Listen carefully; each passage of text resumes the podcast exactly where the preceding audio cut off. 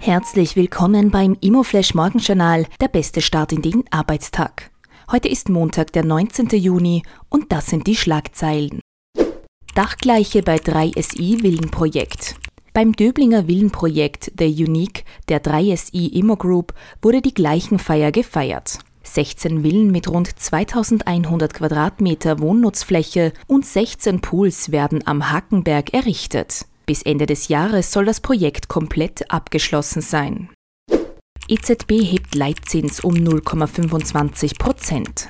Der EZB-Rat hat eine abermalige Erhöhung des Leitzinses um 0,25 Prozentpunkte beschlossen. Der Leitzins liegt nun bei 4 Prozent. Die spannendste Meldung heute: Änderungen im SIMO und IMO-Finanzvorstand.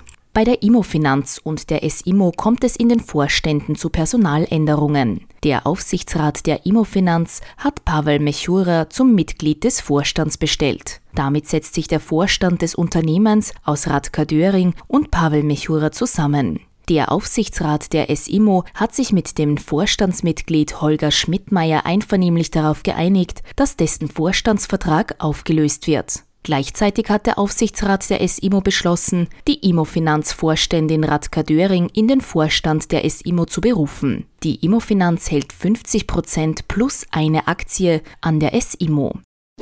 Das waren die wichtigsten Informationen zum Tagesbeginn. Mehr dazu und was die Branche heute sonst noch bewegen wird, erfahren Sie wie gewohnt ab 14 Uhr auf www.imoflash.at.